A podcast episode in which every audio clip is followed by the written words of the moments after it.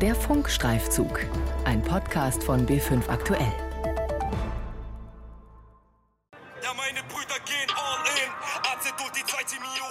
An einem Bahnhof in einer Kreisstadt in Bayern treffen wir eine Gruppe von Berufsschülern, alle um die 18, 19 Jahre alt.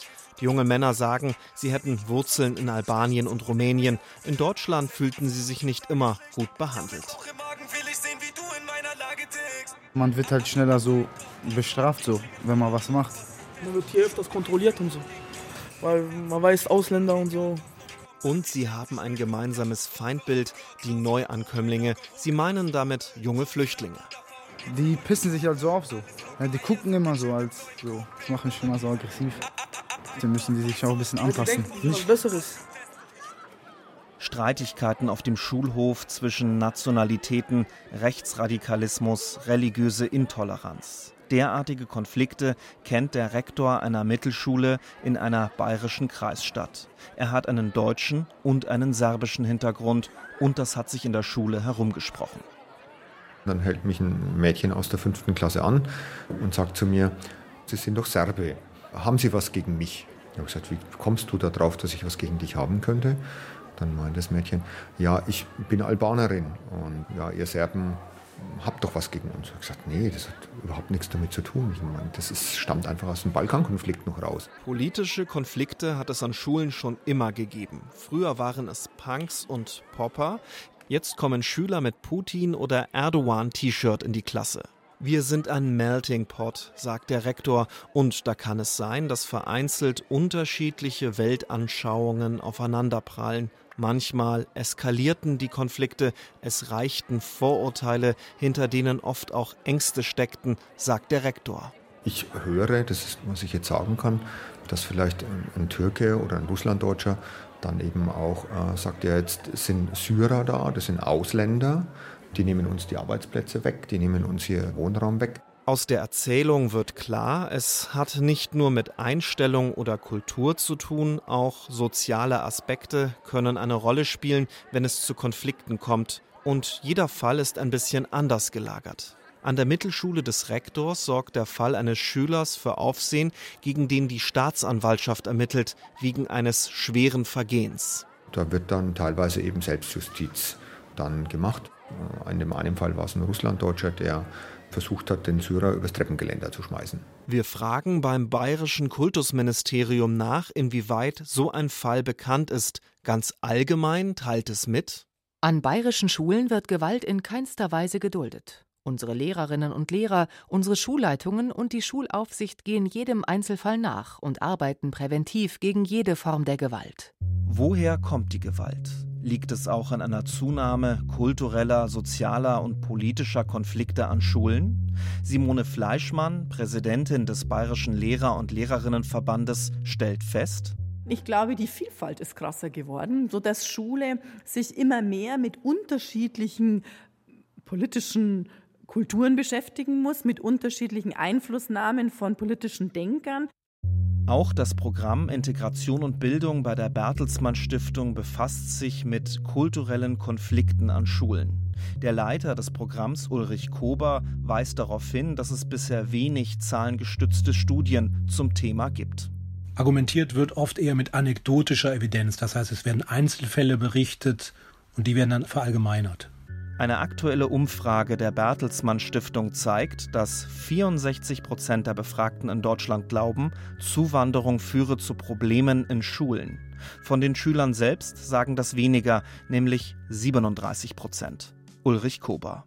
Aber immerhin, ein gutes Drittel der Schüler kennt Konflikte, die einen Migrationshintergrund haben. Das ist auch nicht wirklich überraschend, denn eine Einwanderungsgesellschaft ist eine Konfliktgesellschaft weil hier unterschiedliche Wertvorstellungen aufeinanderprallen. Und gerade in der konstruktiven Bearbeitung dieser Konflikte geschieht ja Integration. Die Zahlen der allgemeinbildenden Schulen in Bayern, etwa Gymnasien sowie Mittel- und Realschulen, zeigen, in den vergangenen zehn Jahren stieg der Anteil von Schülern mit Migrationshintergrund von 11 auf mehr als 20 Prozent im Durchschnitt.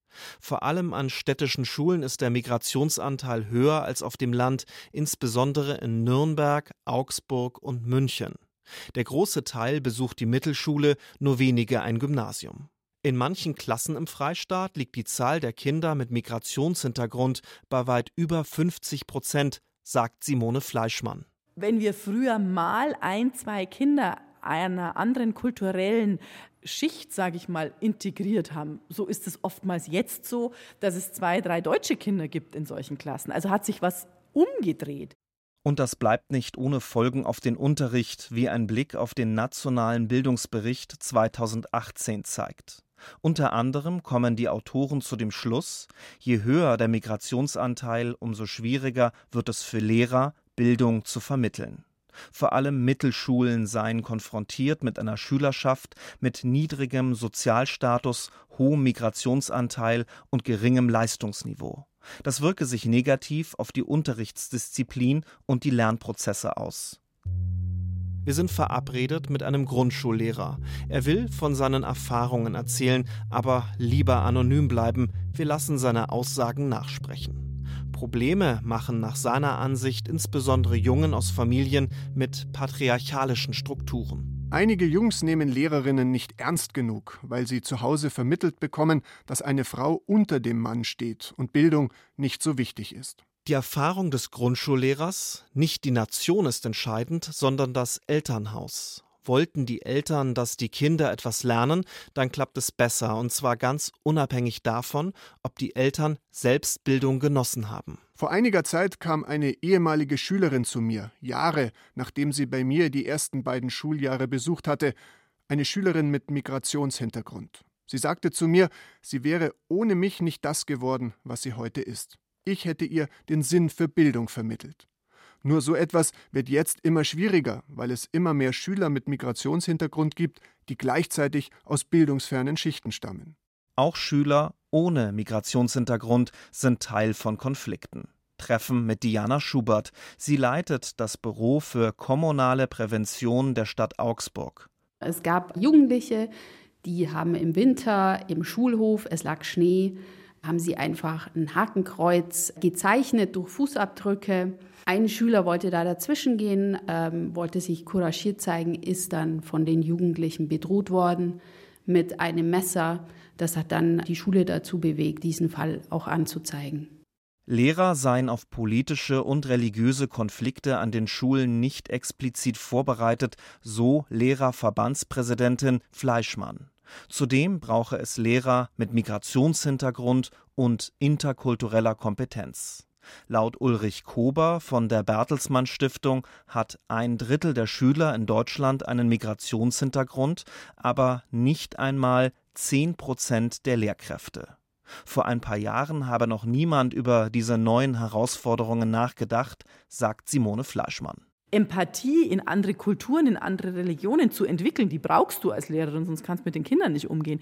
Das haben wir nicht gelernt. Auch die ganzen weltpolitischen Zusammenhänge, wenn man das jetzt als politische Bildung der Lehrerinnen bezeichnet, das ist auch nicht integraler Bestandteil unserer Ausbildung. Also man muss definitiv sagen, die Welt, so wie sie jetzt draußen ist, wie sie in der Schule sich spiegelt, muss von uns Lehrerinnen und Lehrern anders trainiert werden. Wir müssen der anders begegnen und Kompetenzen haben wir da im Studium sehr wenige dazu.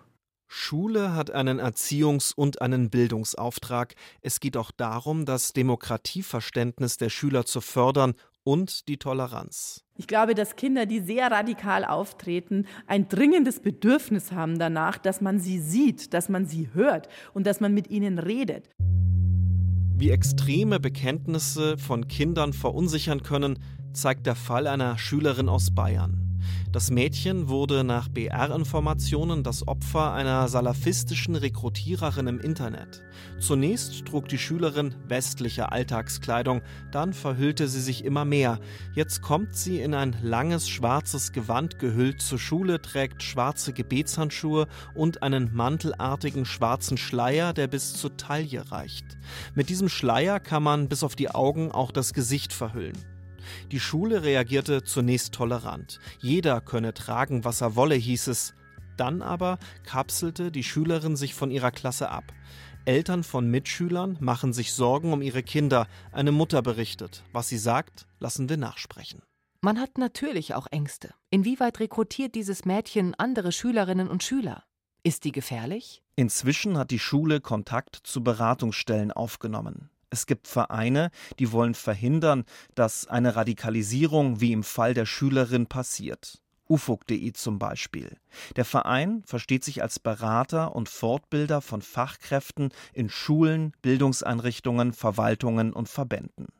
Der Islam- und Sozialwissenschaftler Götz Nordbruch ist einer der Mitbegründer von UFUK und er ist überzeugt, dass Lehrer für den Umgang mit politischen und religiösen Konflikten geschult werden müssen. Diese Konflikte werden bleiben und werden die Gesellschaft begleiten. Dabei geht es nicht um Gewalt, es geht nicht um strafrechtliche Relevanz, sondern es geht um Konflikte, die sich beispielsweise am Umgang mit Religiosität und Religion im Alltag festmachen. Ein Konfliktpunkt die Kleidung. Aus Sicht des bayerischen Kultusministeriums liegt es auch am pädagogischen Ermessen der Lehrer, ob sie in einem Kleidungsstück eine potenzielle Störung des Schulbetriebs sehen.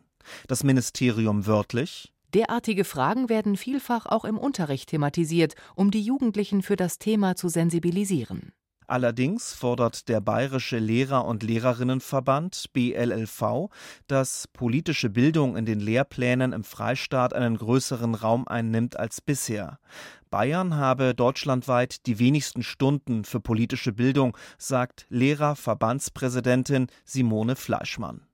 Fleischmann stützt sich dabei auch auf eine Studie der Universität Bielefeld. Mir macht schon ein bisschen Angst, wenn die Radikalisierung zunimmt und wenn es immer mehr Menschen gibt, die sich da an die Ränder stellen, dass wir in Schule damit auch mehr zu kämpfen haben. Schulen können die jungen Menschen über Diskussionen zum Nachdenken anregen, ihnen Demokratiewissen vermitteln und sie so zu mündigen Bürgern erziehen. Das Kultusministerium glaubt, dass es den Schulen genug Raum dazu lässt. Auf Anfrage nennt es Beispiele. Besuch von Gedenkstätten und Erinnerungsorten, Teilnahme an Wettbewerben der historisch-politischen Bildung, Wahlkurse wie zum Beispiel Politik und Zeitgeschichte. Das Kultusministerium verweist auf das im Schuljahr 2017-2018 erschienene Gesamtkonzept für die politische Bildung an bayerischen Schulen.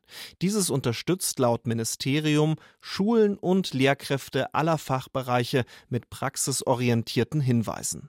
Auch nennt es Projekte, die Schüler fördern und Gewalt an Schulen verhindern sollen, Projekte gegen Mobbing beispielsweise, gegen Rassismus oder den sogenannten EU-Projekttag. Projekte Rites nennt das BLLV-Präsidentin Simone Fleischmann.